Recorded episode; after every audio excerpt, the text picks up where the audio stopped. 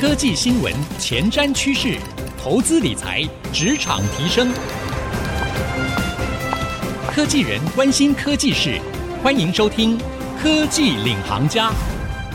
听众朋友您好，欢迎收听 IC 之音主客广播 FM 九七点五《科技领航家》，我是节目主持人朱楚文。近年来呢，其实面对疫情哦，很多产业都在积极做数位转型。不管是传统的产业，或者是呢，哎，其实，在文创产业哦，也面临了需要数位转型的这样的一个需求。毕竟呢，疫情出来的时候，哎，要去看展呐、啊，或不管是看表演，或是逛展，都不方便了。所以，到底疫情之下哦，各个产业要数位转型，特别是文创产业要数位转型，要转向哪里，也成为了很多这个文创工作者苦思的话题哦。那我们今天呢，在节目要跟大家聊一个有趣的主题，就是到底。文创产业要怎么样跟科技双双结合，让这个数位转型之路呢，在未来能够更加的光明，没有阻碍。我们今天邀请到的这一位非常非常特别，他是科技记者出身，但是呢，他在拿过了许多的传统媒体该有的奖项都拿完了之后呢，他转型进入到联合数位文创哦，担任董事长，开始致力于将文创来进行数位转型。他又观察到什么样的趋势？当初为什么踏进来？有哪些挑战和机会呢？今天我们邀请到的是联合数位文创李彦福董事长来跟我们聊聊他的心路历程，还有未来的观察。欢迎李董事长。主持人好，各位听众大家好。很开心邀请到董事长来到我们节目当中，因为董事长可以说是我心目中职业的楷模了。因为您呢担任这个科技记者非常长的时间，得了非常多的奖项。刚好是因缘巧合，自己是电机系毕业出身，然后又有这个机会可以投入科技记者这个行列。在早些年，我们有蛮大的空间，可以在主流的媒体上面发表一些科技的报道，上苍眷顾，所以有非常多的机会可以有不一样的声音出来。嗯，哎，当初在清大电机系毕业之后，你没有进到科技的工作，你反而进到媒体。这也是一个很特别的选择。嗯。对，其实我自己是有拿到几个 offer，都是在现在蛮知名的公司。那刚好那时候跟着一个学姐去试着考联合报，没想到就一路还蛮顺利，就考到联合报担任记者。那原本是希望能够做个一两年好玩，然后就回去本行。结果没想到就上瘾了。嗯，那所以我还是一路留下来。那也很开心有这样的一个人生不同的机会。虽然赚的钱比我的同学少，非常非常多。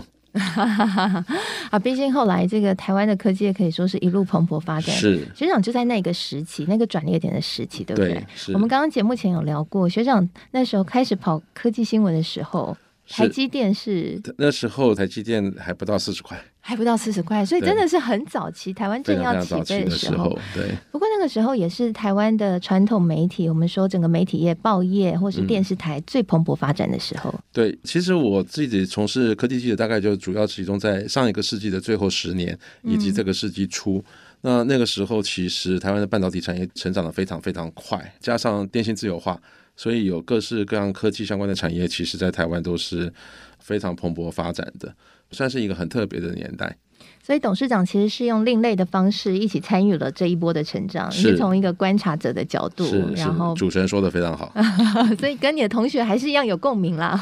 对，但是从事工作方面不，太一样了。对，嗯，那后来怎么又会开始进入到文创这个领域？然后在联合数位文创可以说是集团内的再次创业。各位知道，亲爱的传统媒体是受到非常多的挑战，特别是在营收跟获利上面，其实是大幅的下降。那我们联合报一直在从事转型，那其中很重要的一块转型就是从事文创产业。那在过去的一二十年，基本上就是以有什么样的活动，接到什么样的机会，我们就举办这样的展览或演出。那后来觉得这是一个可以深耕发展的产业。所以在一六年的时候，我们就开始规划未来要以整体规划、整体发展的方向去进行文创产业。嗯。那刚好我本人在媒体工作也超过二十年的时间，有这样的一个机会，集团赋予我这样的任务，重新让集团里面所有的文创事业集合在一个公司里面，那重新去整合他们，同时去开拓更多的机会，扩大规模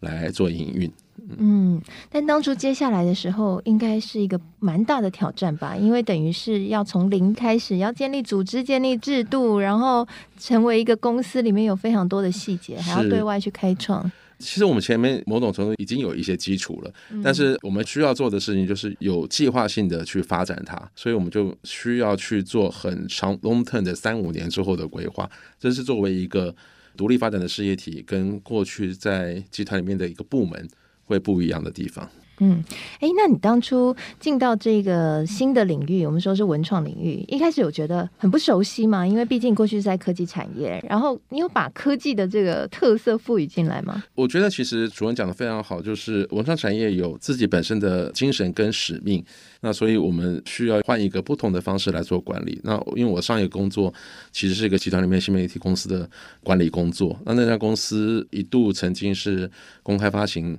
在新规上面，所以我们有类似的财务治理跟公司治理的经验。那我们希望把这样的财务治理跟公司管理的经验，能够移植到文创事业里面来。那所以对我来讲，其实是用同样的概念跟方式来管理公司。这个概念就是让数据说话。那这是我们作为科技人应该有的手段跟方式。但我自己觉得，我的灵魂里面。还是一个文青啊，不应该讲文青，应该讲文中啊，文文创中年人的概念。嗯，我自己对我自己的定位跟形容是，我是一位文创生意人，嗯，做文创的生意人，所以我我的基本概念仍然是我是生意人，嗯，所以我是一个商人，我是一个生意人，我只做的是文创生意，所以我们要把商人的管理方式跟治理方式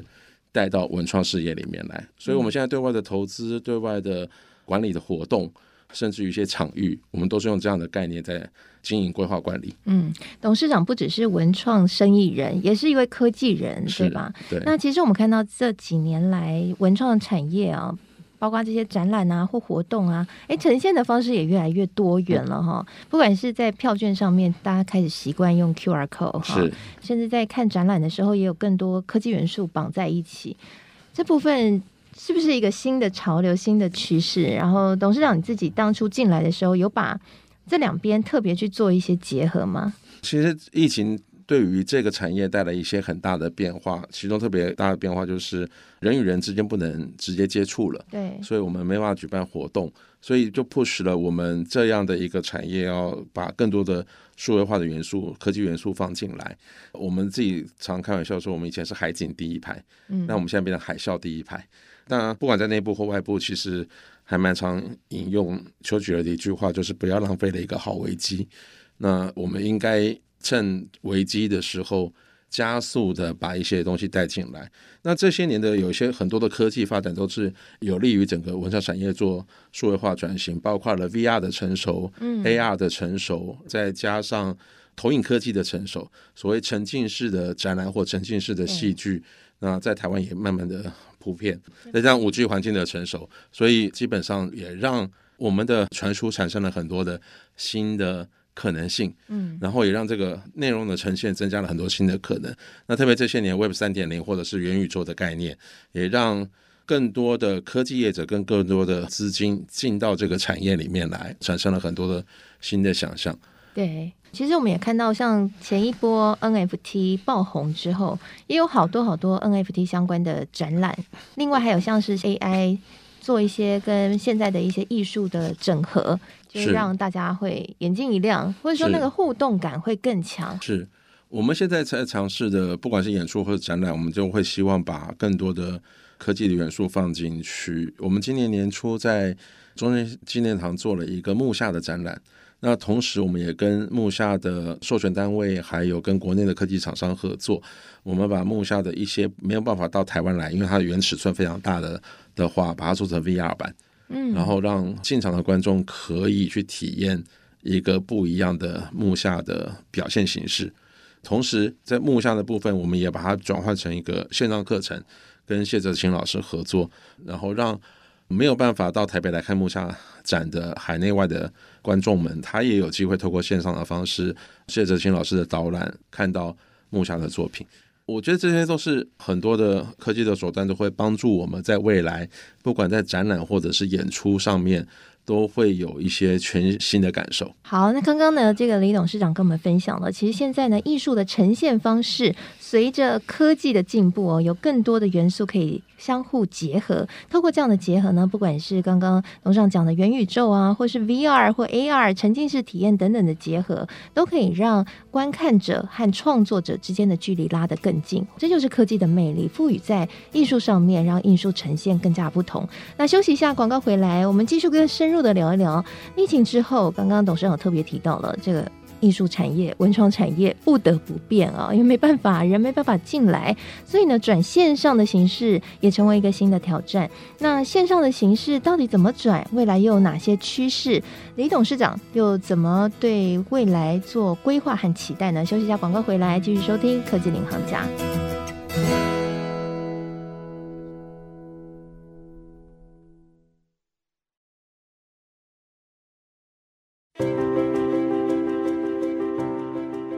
回到科技领航家，我是节目主持人朱楚文。今天呢，我们节目当中为各位邀请到是联合数位文创李彦福董事长来跟我们聊聊，现在文创产业结合科技的元素，成为了在疫情之下啊突破重围的一个重要的关键。那刚刚在上半集节目呢，李董事长跟我们聊了，哎，现在结合的方式越来越多元了，有元宇宙，有 VR，有 AR，有沉浸式体验。或许呢，听众朋友您自己最近带小朋友啊，或是自己去逛展的时候，也发现。哎，现在逛展跟以前不一样了哈，有可能呢是在一开始进门的时候就发给你一个 VR 的眼镜，然后你的票券是 QR code，甚至呢看完展之后，你还可以透过手机或各种其他的方式和这个作品呢来做更多的互动哦。那刚刚呢，李董事长特别跟我们讲了，哎，现在形式真的很多元。我好奇想要问一下李董事长哈，李董事长自己说自己是这个文创的生意人哈，所以我想要问一下生意的这个部分。董事长，你有发现说，诶，结合了这些科技元素之后，观看的群众或者说整体的这个效益，真的有变得比以往没有加上科技元素来得高很多吗？我必须说，如果从营收的方面直接来看的话，实体展览的演出，在大多数的情况之下，特别是台湾的演出，嗯，仍然是以实体的整体营收来的比较高。然后线上的演出，不管它是 live 或者是转播。仍然没有办法有创造这么大的营收，这中间很大的差距在于台湾本地的产生的内容，它的知名度或者说它作为一个 IP，我们叫做呃智慧财产，作为一个 IP 的品牌，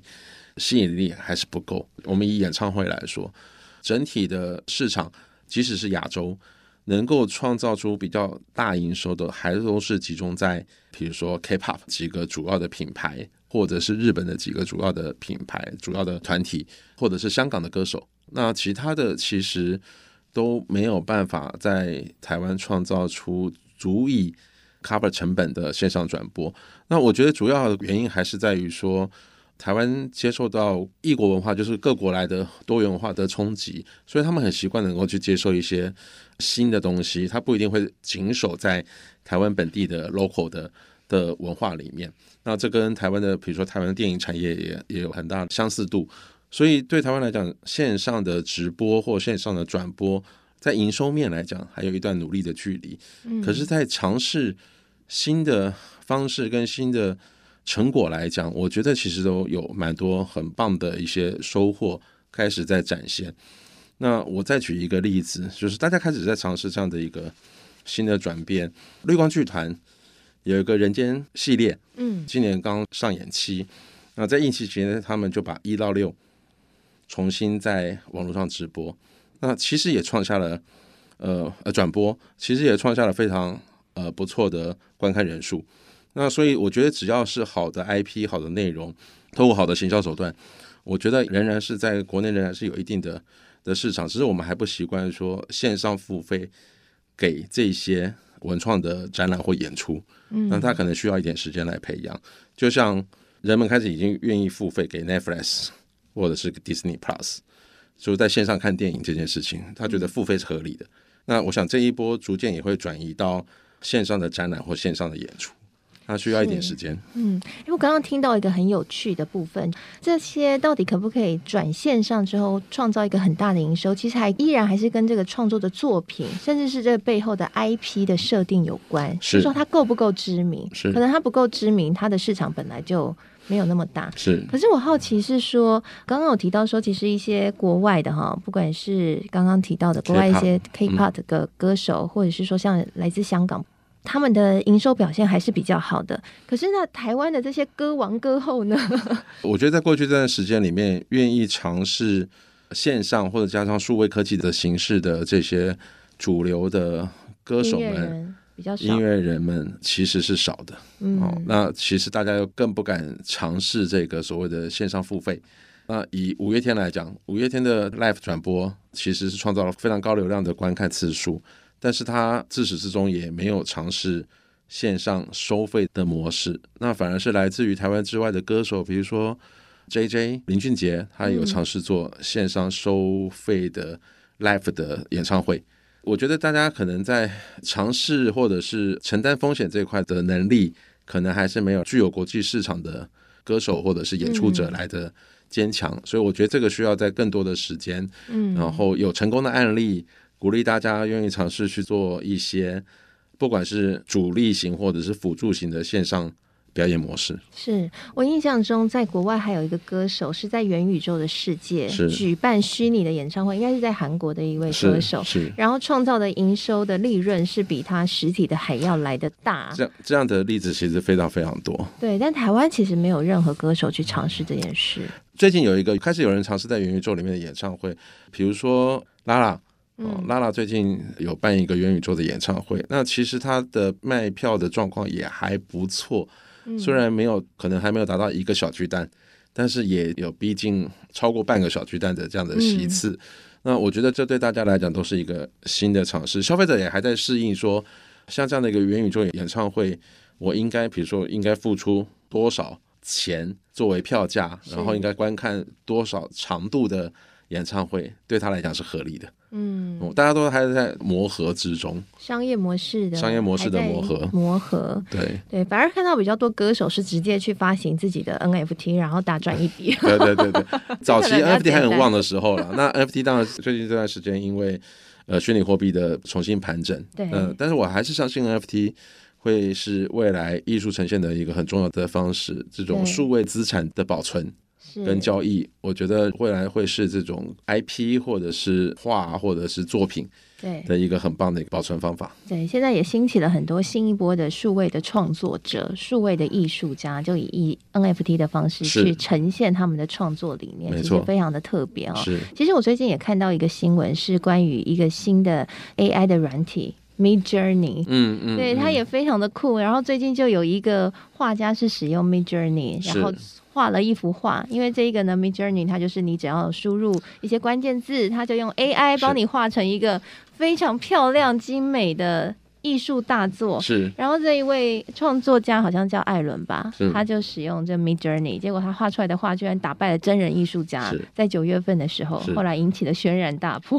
这个新闻在数位创作这个圈子里面。大家还蛮关注这件事情的，陆陆续续类似有更多的创作模式会跟 AI 结合。是，所以像这样未来到底是 AI 画的，或者是你是人画的，有时候真的很难去辨别。很多 NFT 作品也是 AI 创作的，是，是，对。对，那其实，在未来只能说艺术的呈现越来越多元了。我想李董事长，我不知道您是抱持什么样的态度，这其实引发了论战哈，也是支持艾伦还是支持反对艾伦的人？是是是是艾伦觉得他没有错，对。这就像早期我们常比像说深蓝跟棋手下棋的概念，基本上像就是到底是人脑会比较聪明还是电脑比较聪明？那、哦、人脑人脑更懂创作还是电脑？那、嗯、因为大家都知道电脑是大量运算嘛，那人脑其实不是大量运算，但他懂得一些运算之外的的逻辑，所以我觉得他会各有千秋。我自己的看法是。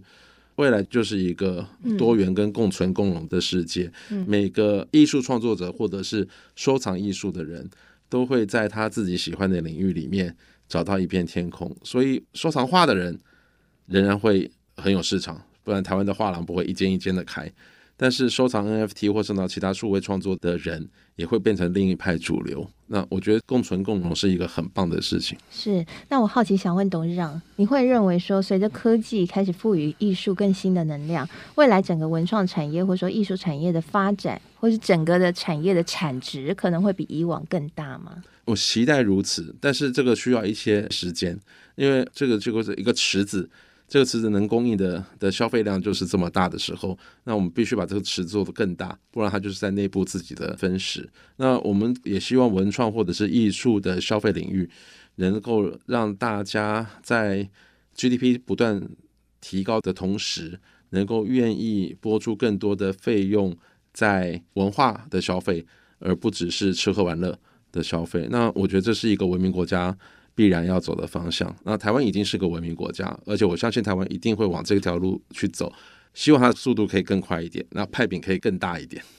好，那不知道未来董事长对于联合数位文创有什么期待和未来的目标和计划？我们其实最主要的，当然我们还是会持续的引进各种所谓的实体，你摸得到、看得到，人与人之间可以相处得到的展览跟演出。但就像我刚才讲的，这样共存共荣，我们在我们的活动里面可能会逐渐的提高各种科技或者是数位所带来的元素。那不管它是展览的本身，或者是我举办活动的方式，或者是我举办展览的的模式，包括我的商业运转的收入。的这些来源，我们都希望能够逐渐的把来自于数位的力量的比重能够加强，因为这是必然的方向。好，非常谢谢李董事长今天的分享。我想刚刚透过李董事长的分享啊，各位应该对于艺文活动或是文创活动的看法，应该跟以往不一样了哈。我想对于我们很多听众朋友是科技业上班族来说，平常呢，如果要消除压力啊，其实呢，去逛逛这些艺文展是一个很不错的选择。那事实上呢，大家从今天的访谈应该也可以理解到说，其实现在的文创或是艺术，以往可能我们会觉得跟自己离得很远，但现在透过这些科技的元素，也也是我们听众朋友很熟悉的元素了，包括像元宇宙啊、AI 或者是 VR、AR，其实就让这些艺术作品跟我们这些去看展的人或者说参与的人来说，有更多不一样的互动。一些你看不懂的，可能就透过这些元素所赋予的一些新的魅力，会让您可以看得懂了哈。所以呢，我们也鼓励我们听众朋友，未来呢也可以更多的去了解，其实现在呢在英文活动的部分有了科技的魅力，未来已经很不一样了。非常谢谢李董事长今天的分享，也谢。谢谢所有听众朋友的收听，希望今天内容您喜欢。我是楚文，我们下次再会了，拜拜。